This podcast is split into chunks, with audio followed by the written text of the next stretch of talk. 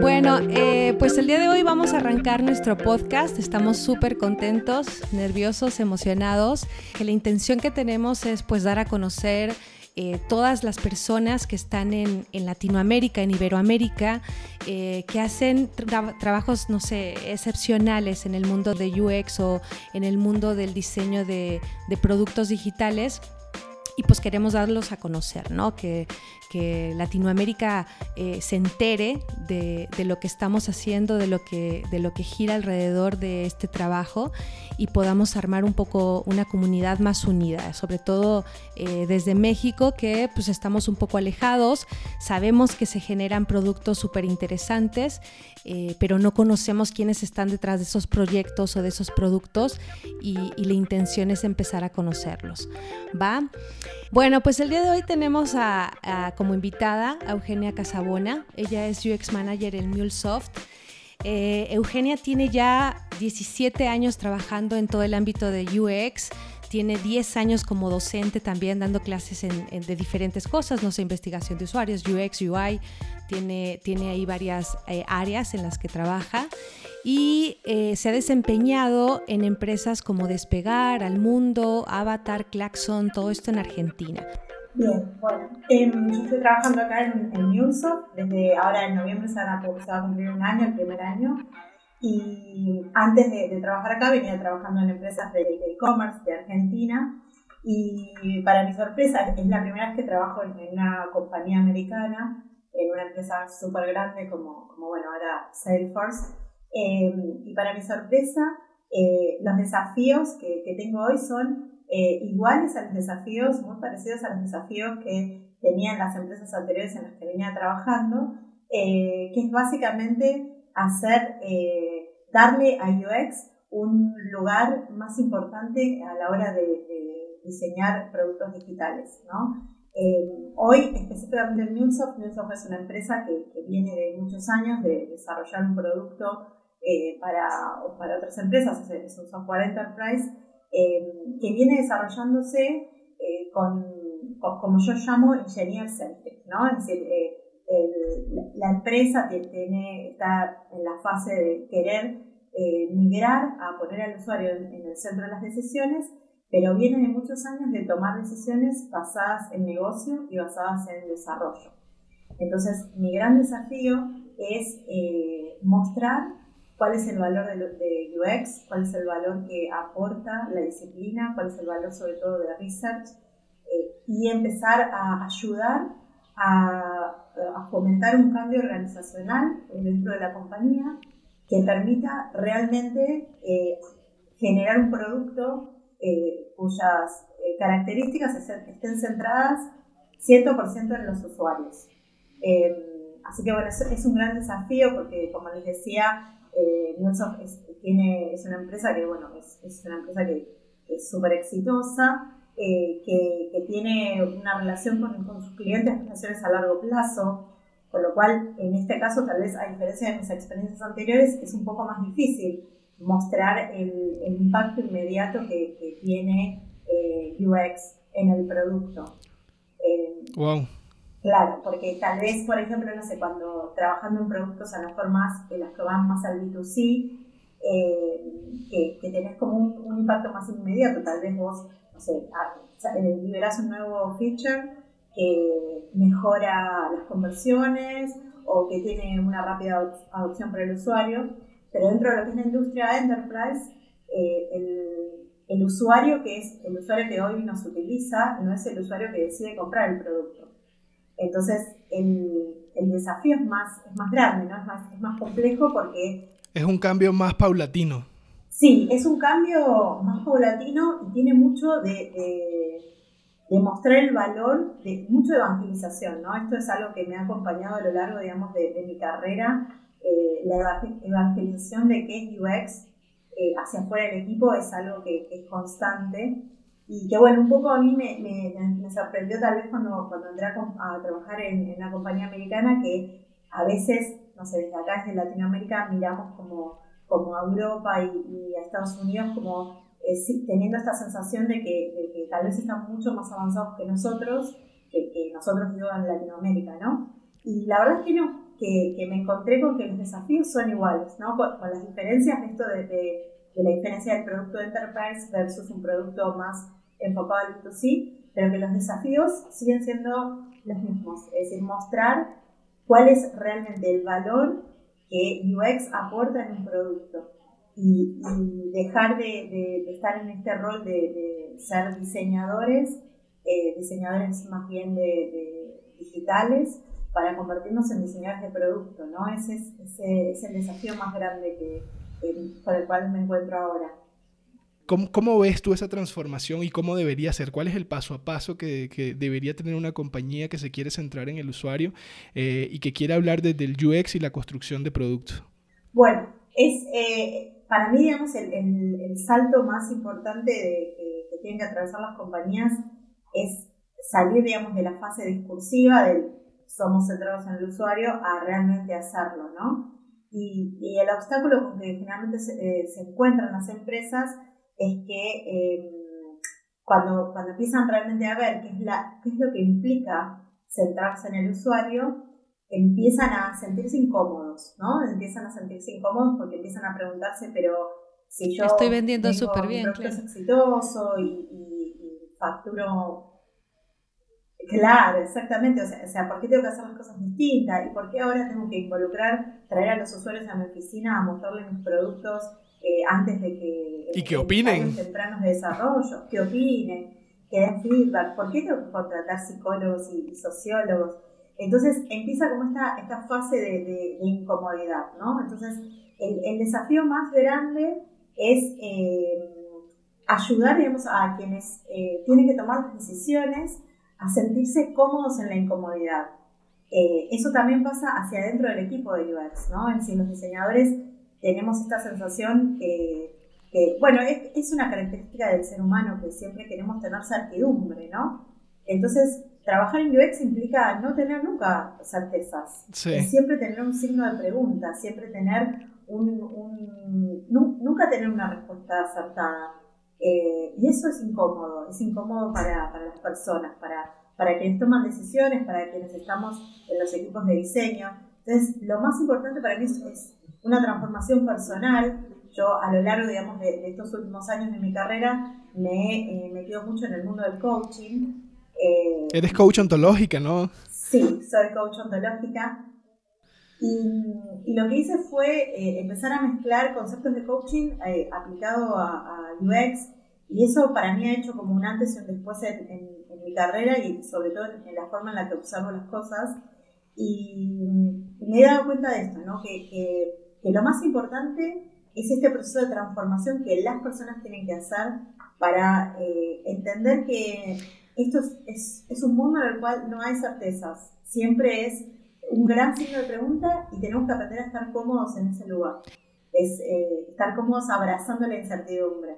Eh, fíjate, Euge, que nosotros también hemos tenido ese, ese reto en, en empresas que son, eh, no sé, mundiales, son empresas internacionales aquí en México, que quieren empezar a trabajar centrado en el usuario y obviamente eh, pues es muy complejo porque, porque es un proceso de sensibilización desde, no sé, desde la parte de, dirección, de, gerenciamiento de, equipos y demás. Eh, y esta parte, principalmente cuando hablo de sensibilización, es muy complejo porque, eh, no sé, hay un trabajo interno que es súper fuerte que se tiene que llevar a cabo en el cual a veces perciben que nosotros eh, tenemos que llegar a ejecutar un trabajo, ¿no? Te estoy hablando como consultora, no, no como un equipo interno, ¿no? Pero te dicen, no, es que yo estoy esperando a que tú ejecutes el trabajo y quede instalado. Entonces, eh, ese proceso de sensibilización eh, nos cuesta un montón eh, y, no sabemos tampoco a veces dimensionar eh, la manera o el tiempo que puede llevar. no sé a, ti, o sea, en este año que has trabajado en ese proceso, ¿cómo, ¿qué te ha dado mejor resultado o, o, qué es lo que has podido hacer? pequeños pasos en los cuales cambias ese temor o cambias ese preconcepto de, pensar que uno trabaja centrado en el usuario porque tienes un equipo de UX y de UI y nada más. O sea, y no, y no que desde el hecho de eh, la concepción de un nuevo producto tiene que estar basada en eso. O sea, cómo, cómo ha sido migrando a que, a que, esas, a, que esa mentalidad cambie, sobre todo en, en, dirección o en, o en puestos más ejecutivos. Bien, buenísimo. Eh, justo la semana pasada eh, justo en, el marco del día del, Día Internacional del Diseño de Interacción, eh, di una charla eh, justo que hablaba sobre esto, así que estoy conectando con, con, esa charla. Ya cuéntanos la em, charla. ya después, después les, pasaré el link, eh, seguramente la repetiré en algún momento, que es un poco, digamos, como cómo yo afronté ese desafío a lo largo, digamos, de, de, las distintas empresas en las que me, me tocó trabajar, ¿no? Pero eh, yendo un poco más a, la estrategia tal vez que, estoy usando ahora, cuando yo decidí sumarme a, a MuleSoft, yo sabía que el, desafío era más difícil, digamos, desde, lo, desde el cambio organizacional que tal vez desde lo, operativo, ¿no? Eh, y estoy súper convencida que eh, para lograr ese cambio lo que tenemos que hacer es primero tres cosas importantísimas. Primero, ser súper resilientes, es decir, eh, tener, encontrar la manera de, mantener la energía, porque me parece que UX y, esta fase en la que estamos hoy de, maduración en UX eh, requiere mucha energía, porque lo que nos pasa es esto, lo que vos decías, Marta, que nos, nos cuesta tanto y consume tanta energía eh, este proceso de sensibilización que es fácil bajar los brazos y decir, bueno, listo, me, quedo como en la zona de comodidad y termino haciendo lo que no quiero hacer, ¿no? Entonces, primero encontrar la manera eh, para reconectar con lo que es nuestra pasión. A mí, yo soy una apasionada del de, diseño digital y, del diseño de experiencia. Entonces, buscar una manera para reconectar con eso y, no perder el foco, ¿no? Es decir, yo sé, por ejemplo, que... Eh, acá en, en por ejemplo, todavía estoy muy lejos de los objetivos que yo me planteé, pero de entrada me, puse un plazo de, dije, bueno, no creo que dentro de los dos primeros años logre resultados significativos. me, puse una meta de saber, bueno, de acá a dos años voy a ir construyendo pasitos pequeños eh, para eh, poder ver a largo plazo el resultado. Porque realmente algo que, que me ha pasado en otras oportunidades es querer ver como el cambio más eh, inmediato y, me estoy dando cuenta que eso no sucede así porque las personas no están preparadas para hacer un cambio tan radical. Entonces, eh, primero eso, ¿no? Setear expectativas personales a largo plazo eh, y empatizar. Nosotros hablamos muchísimo de, empatía todo el tiempo y a veces la empatía la usamos solamente con, con los usuarios para quienes diseñamos los productos, pero no la implementamos con las personas con las que nos toca trabajar por dentro. Entonces, también es eh, ser empáticos con las personas con las que tenemos que trabajar y entender que ellos no son malos y que no es que no quieren hacer un buen producto para los usuarios.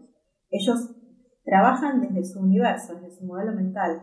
Y de golpe llegamos nosotros a decirle que llenamos todo de post-its y, y empezamos a diseñar talleres y empezamos a hacer otras actividades con las cuales ellos no están habituados. Entonces también entender cómo es la percepción del otro lado de este cambio, cómo es ayudarlos en ese proceso. Y después hacer, em, ya yendo a cosas a lo mejor un poco más tácticas, eh, visibilizar. Para mí algo que es muy importante es visibilizar con herramientas de UX. Por ejemplo, acá en, en algo que, fue muy, muy eh, eficiente fue eh, trabajar con evaluaciones heurísticas. Es decir, cuando se empezó a crear el proyecto, el, el área de UX, eh, el, el, CTO eh, todavía estaba muy lejos de, entender por qué necesitábamos tener un equipo de research, por qué necesitábamos involucrar, hacer, destinar gran parte, digamos, del tiempo del proyecto a hacer investigación e involucrar usuarios. Entonces, lo que empezamos a hacer fue empezar con, con, cosas más básicas, ¿no? Entonces empezamos a correr evaluaciones heurísticas en todos los productos que, que tenemos en la plataforma y generamos eh, un, a través de la evaluación heurística una herramienta muy visual, es decir, algo muy simple, una grilla con, con los errores heurísticos y con la, la, severidad de esos errores, pero generamos algo que es muy visual y que nos permitió tener, digamos, a lo mejor con personas que vienen más de negocio, que están acostumbrados a ver otro tipo de métricas, generar algo que visualmente ellos pudieran como asimilar y decir, uy, estamos re mal, porque de golpe empezaban a ver eh, estos resultados de estas evaluaciones heurísticas con rojos, naranjas, amarillos, eh, y entonces eso les permitía decir, ah, pero esta es eh, la salud de mi producto, mi producto necesita asistencia urgente. y a partir de ahí logramos que ellos empiecen a involucrarse, ¿no? Y, ese fue como el primer paso, empezar a, lograr que dentro del proceso de desarrollo, por ejemplo, no, no, salieran productos o, nuevos release a producción sin que se corran evaluaciones heurísticas y que sin que haya un proceso en el cual todos los errores de, severidad alta de evaluación heurística, que no deja de ser algo basado, digamos, en nuestra propia experiencia como diseñadores, eh, se corrijan. Y ese fue como el primer paso. Y eso nos habilitó a, eh, a, a, tener un diálogo distinto, es decir, a, a nosotros a lo mejor no era a lo mejor lo que queríamos hacer porque queríamos ya empezar a involucrar usuarios, pero entendiendo que la empresa no, no estaba todavía en ese momento. Entonces, eh, empezamos a lograr que eh, todos los managers de, ingeniería, acá en Microsoft tenemos 600 eh, ingenieros, que todos los, los, managers de ingeniería y todos los, los, ingenieros empiecen a hablar de evaluación heurística. y che, tenés la evaluación heurística, y a vos como te dio, y tenés errores de los rojos y de los naranjas. Eh, y les pusimos nombres, no sé, como errores catastróficos y, errores irritantes. Eh, y empezamos a, llevar eso al, a su universo, o sea, de, nuestro universo llevamos a su universo algo que, que, que pudiera ser un punto de encuentro común.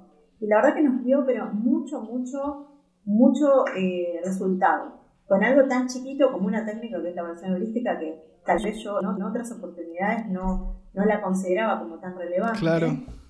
Eh, pero acá no, realmente dije, wow, mirá el poder que tiene esta herramienta para sensibilizar a las otras personas. Claro, le hiciste eh, visible al negocio y a los desarrolladores qué era lo que estaba mal en su producto y qué no.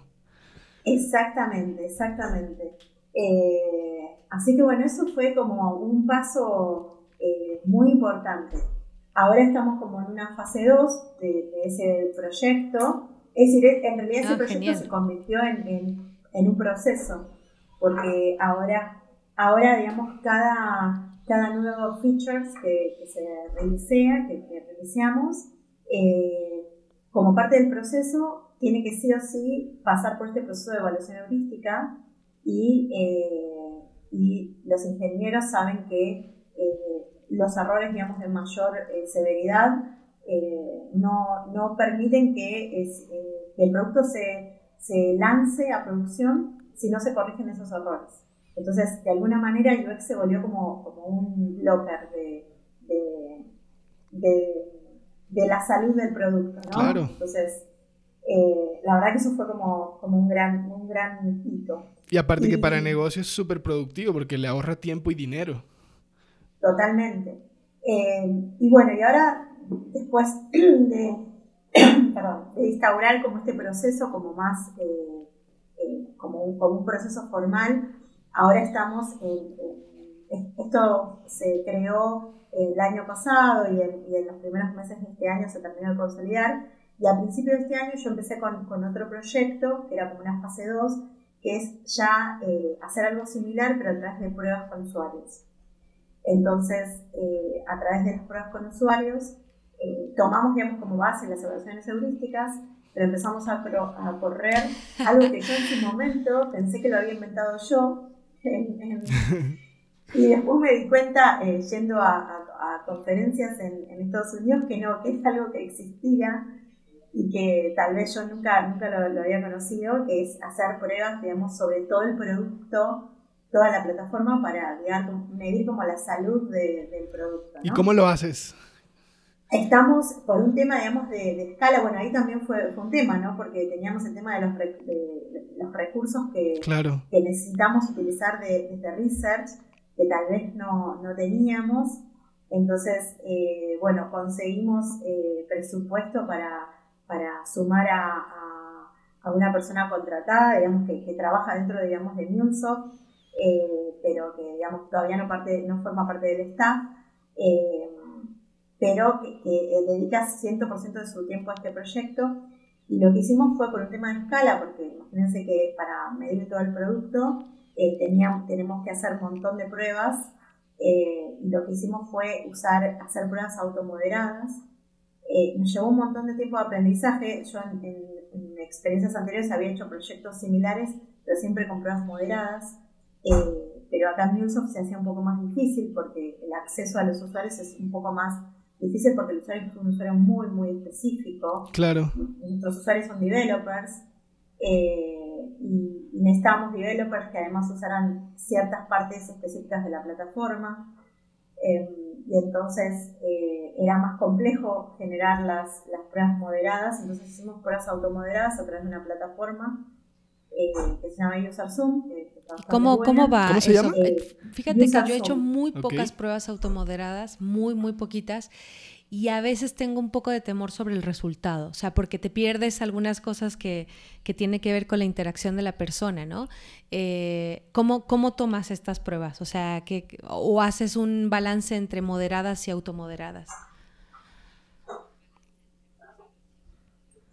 Mira, yo, yo tenía como el mismo, los mismos como prejuicios tal vez con las pruebas moderadas, pero basada, digamos, en experiencias anteriores, sabía que no iba a poder escalar el proyecto si las hacía moderadas. no, no, simplemente no iba a poder eh, ser exitoso porque no. Sí, había que automatizar los procesos. Exactamente. Entonces, nos llevó bastante tiempo el, el primer, eh, la primera prueba que hicimos, bastante tiempo de aprendizaje de cómo mostrarle al usuario el, cómo pedirle eh, que no se olvide, digamos, del protocolo de sync para que siempre nos vaya contando. Entonces, fuimos iterando muchísimo eh, las tareas que le dábamos eh, y cómo le pedíamos que, que, nos vaya contando lo que estaba pensando. finalmente, después de, varios, por lo menos un mes de iteraciones, logramos un resultado con el cual nos sentimos cómodos por supuesto, estas pruebas automoderadas te, dejan, digamos, afuera eh, la oportunidad de la repregunta. Eh, claro. Pero eso lo tomamos como para una fase 2, para hacer como un doble clic, ¿no? Entonces, estas pruebas apuntan a, mm, medir como las, funcionalidades como más críticas eh, de, usabilidad de, de nuestro producto. entonces lo tomamos como base para después decir, bueno, de aquellos lugares donde necesitamos hacer un doble clic, ahí sí vamos a hacer pruebas moderadas. O usar otras técnicas, hacer entrevistas o hacer algunas técnicas que puedan hacer un mix entre entrevistas y pruebas. Pero esto por lo menos nos da una base y además a partir, digamos, de, esta, estas pruebas generamos una métrica, una métrica que yo la bauticé Usability Score, que es eh, una métrica después de leer muchísimo eh, armé una métrica que está basada, digamos, en, el esfuerzo y en la, cantidad, digamos, de intentos que el usuario eh, necesita utilizar para lograr completar una tarea. Entonces, a ¿Y cómo impacta eso también en marketing? Está buena esa métrica porque también impacta un montón en marketing y los esfuerzos que tienen ellos para atraer nuevos más clientes. Más que el marketing en todo negocio. Me parece que, aparte, eh, no, no sé si, si es totalmente cuantitativa, pero, pero es, eh, puede ser un poco más válido para personas que, que buscan más lo cuanti que la parte eh, cualitativa de una prueba de usabilidad. Sí, a ver, en realidad, digamos, el rigor de, la técnica y de metodología cuantitativa, la esta métrica no tiene un valor representativo eh, cuantitativo pero sí nos permite, porque la cantidad de usuarios que utilizamos no, no, no, no, llega a ser representativo. Pero nosotros aceptamos ese, ese, ese error de la muestra y eh, transformamos de una, de una métrica de, digamos, de datos cualitativos, lo convertimos en una métrica que es, sería cuantitativa, aunque el rigor de la técnica no lo sea, pero que para nosotros, una vez más, nos permite algo similar a lo de la evaluación heurística. tener un diálogo común con product managers, con product owners, con eh, personas de ingeniería, en el cual eh, decimos, bueno, la, la, usabilidad de este producto es, no sé, 60 o es 50 y nos ponemos el objetivo de que para el próximo Q este tiene que aumentar eh, un 10% mejorar la usabilidad. Entonces, em, acá en Uso usamos eh, una herramienta que, nos permite generar, digamos, paneles de control eh, donde se muestran todas las métricas del producto y la cantidad de incidentes, es decir, todas las métricas. ¿Qué herramienta utilizan? Es, es una, una, herramienta que se desarrolló eh, interna. Ah, súper. Eh, pero, por ejemplo, mi primera versión de este, porque lo, lo que creé fue un dashboard donde volqué dentro de este dashboard eh, todas las, eh, los resultados de las evaluaciones heurísticas y de las pruebas de usabilidad. Y la primera versión del dashboard lo hice con, con una herramienta que se llama SmartSheet, que es ah, claro. súper, o sea, súper casero. Después cuando, cuando el proyecto fue eh, creando, tomando más relevancia, eh, logré que eh, esta, esta, herramienta interna que se llama Muletir, que es, es un desarrollo interno de MuleSoft, que es el que usa toda la compañía, me generaran también un espacio para poner una métrica. Entonces, realmente es, es, buenísimo cuando entro a la herramienta y veo que entre los, los tabs que tiene para navegar hay un tab que es UX. Entonces, ahora y de hecho esas, eh, esos dashboards se, se, muestran en, en, la empresa, eh, en los monitores que andan dando vuelta por la empresa. Entonces lo que logramos, y esto tiene mucho que ver conectando con lo que hablamos antes, con sensibilizar, es que ahora entre todas las métricas que hay ahí de no sé, incidencias, eh, tiempo de respuesta, performance y demás, hay una métrica más que es UX que tal vez que, científicamente hablando no es eh, súper válida, pero que sí sirve para tener un diálogo común entre todas las áreas y que UX tenga esa presencia que, necesita. ¿Sabes qué? Eh, acabas de decir algo que, que, me movió un montón y me eh, parece súper interesante. De hecho, escribí la semana pasada un artículo que dice exactamente lo que estás diciendo, que tiene que ver con no sé si, si, si, científicamente o académicamente muchas de las cosas que ejecutamos son perfectas, pero lo que sí nos hace y lo que logra es poder acercarnos y sensibilizar a todas aquellas personas que no están familiarizadas ni con la investigación de usuarios ni con el UX.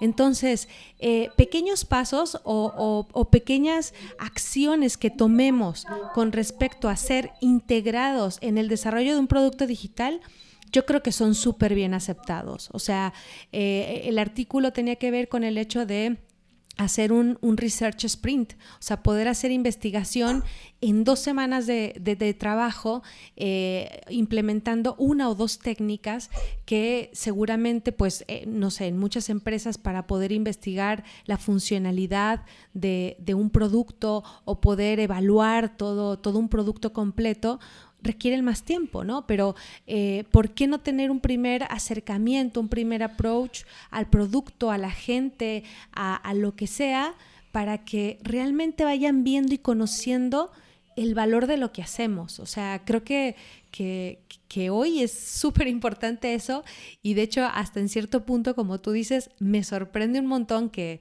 que pues todos pensamos, no, bueno, Estados Unidos, San Francisco, lo tienen súper asumido y resulta que no, o sea que...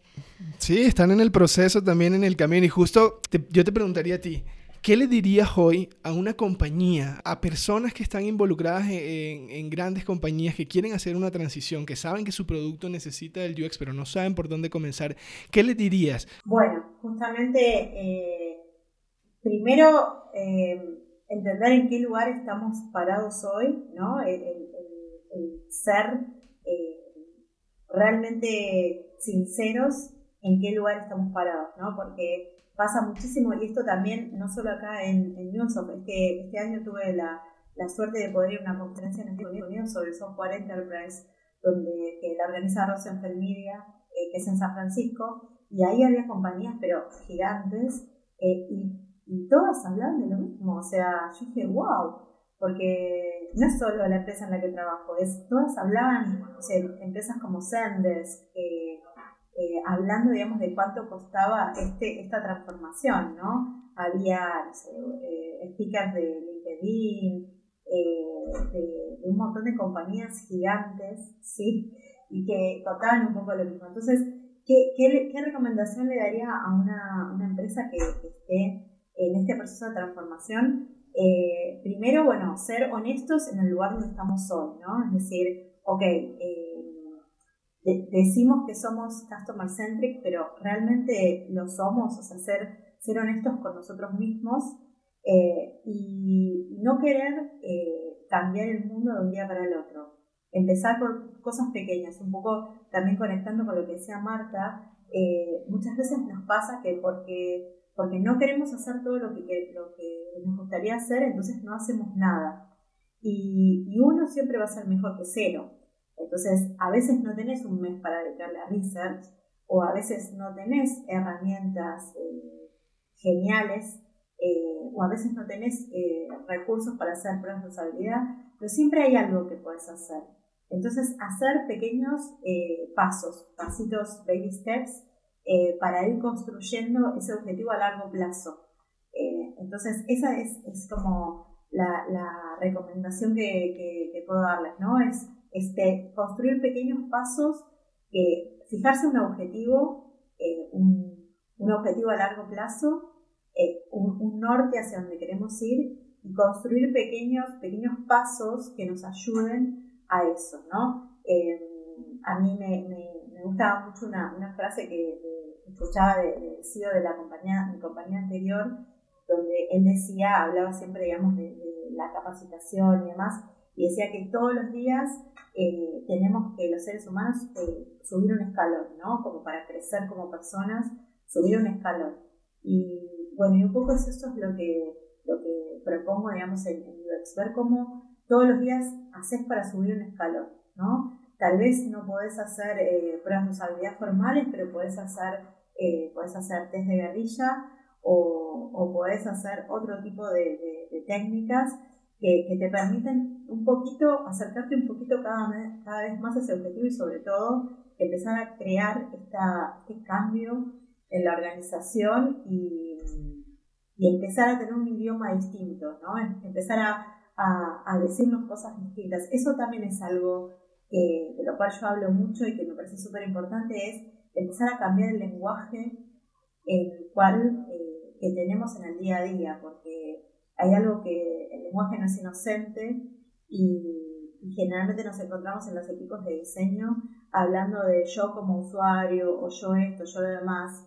Y, en esos, cuando, hablamos de esa manera estamos excluyendo al usuario realmente de su lugar. Entonces, empezar a observarnos a nosotros mismos en cuáles son, cuál es la historia que nos estamos contando, ¿no? Y empezar a cambiar esa historia y empezar a a involucrar la, esta incertidumbre de las cuales les hablé al principio, ¿no? esta, esta, esta incomodidad de, de, nunca tener certezas, ¿no? el, cambiar el, lo que el usuario necesita es, esto por eh, creemos que lo que el usuario necesita es esto. Es, es un cambio re chiquitito, pero la verdad es que lo que, lo que nosotros nos decimos es lo que realmente somos. Entonces, y, no es menor, parece que fue una pavada, pero, pero no, es, el lenguaje no es inocente. Totalmente. genera nuevas realidades. Totalmente. Bueno, eh, pues nada, o sea, podríamos hablar un, montón de tiempo de, este tema, que realmente, como te digo, eh, nosotros también lo vivimos día a día y, lo vemos súper cercano porque a veces es difícil comenzar un, proyecto en donde... Eh, no sé, quieren, quieren tener logros muy fuertes y muy representativos para la empresa, te digo como, como consultora, cuando eh, en realidad creo que lo que más necesitan es un, proceso de introducción, de sensibilización de UX, de entender que se trata esto de trabajar centrado en el usuario. Y, de dar esos pequeños pasos, ¿no? De, ir poco a poco. Sí, y en definitiva, eh, como tú dices, hasta el cambio en el lenguaje, la manera en que nos expresamos, ya ya significa algo y ya tiene un valor para la compañía y ya estamos eh, seteando nuestra cabeza a pensar de otra manera. Y aparte que Eugenia es experta en PNL, ¿no? sí, no sé si experta, experta es como muy grande, eh, pero me encanta, cuando conocí PNL me, apasionó el tema y, también lo, lo mezclé a mi práctica profesional de UX. Eh, bueno, Euge generalmente está dando cursos, está dando eh, capacitaciones y demás, o está en conferencias, eh, y me estabas contando que tenías un proyecto de una diplomatura en, en User Research. ¿Va a estar en Argentina nada más? ¿Lo van a dar online? ¿Cuál es el plan, Euge? mira, sí, gracias por preguntarme. Es un proyecto que estamos lanzando el, el año próximo. Eh, con mucho amor, eh, un proyecto en el cual eh, hicimos research. yo teníamos un par de hipótesis, lo, estoy trabajando con, con, Ángeles y Mendoza y Tamara Fleshman, que son mis dos colegas.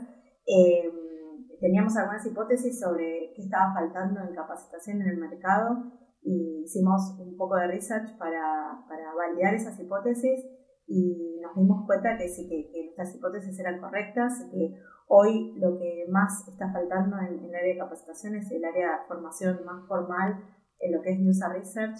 Eh, así que tuvimos la oportunidad de, tener el espacio en, una ah, universidad en Buenos Aires, que es la Universidad de Belgrano, para, para armar algo. Y, bueno, y, le llevamos esta propuesta de queremos armar algo que no existe, eh, por lo menos en, en la comunidad de habla hispana, eh, no, no investigué mucho en, lo que son otros mercados, pero en la comunidad de habla hispana no existe ninguna formación dedicada 100% a, a user research con, con el carácter de, diplomatura. Así que se lanza eh, inicialmente el, el, próximo cuatrimestre, en, abril del año que viene, eh, y esperamos después poder escalarla. La idea es después empezar a hacerla también online y, escalarla a otros mercados. Así que bueno, primero, como decía antes, baby steps.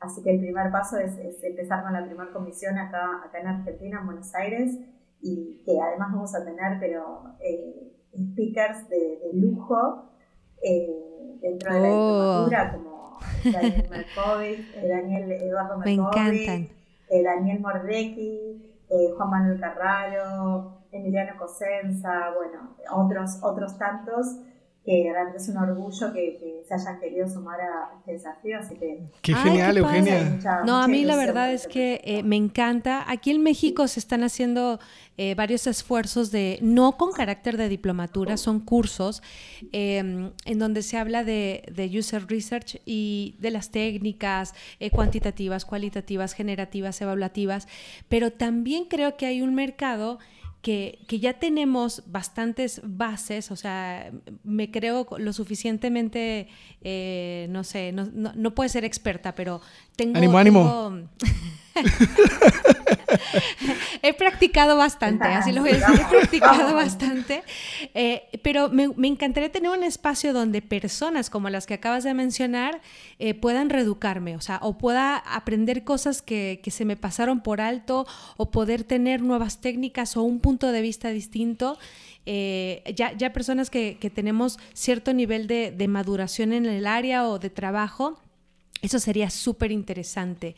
Eh, y bueno, eh, también está un poquito lejos Buenos Aires, así que si lo hacen online, eh, sería genial. O sea, y seguramente muchas, muchas personas estarían súper interesadas en, en, involucrarse. Bueno, pues entonces un placer, Euge, saludarte otra vez.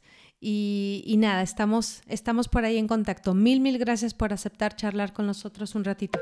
No, muchísimas gracias a ustedes por la invitación. La verdad que, es un placer y me encanta esta iniciativa y espero que tenga un, impacto grandísimo en la comunidad. gracias.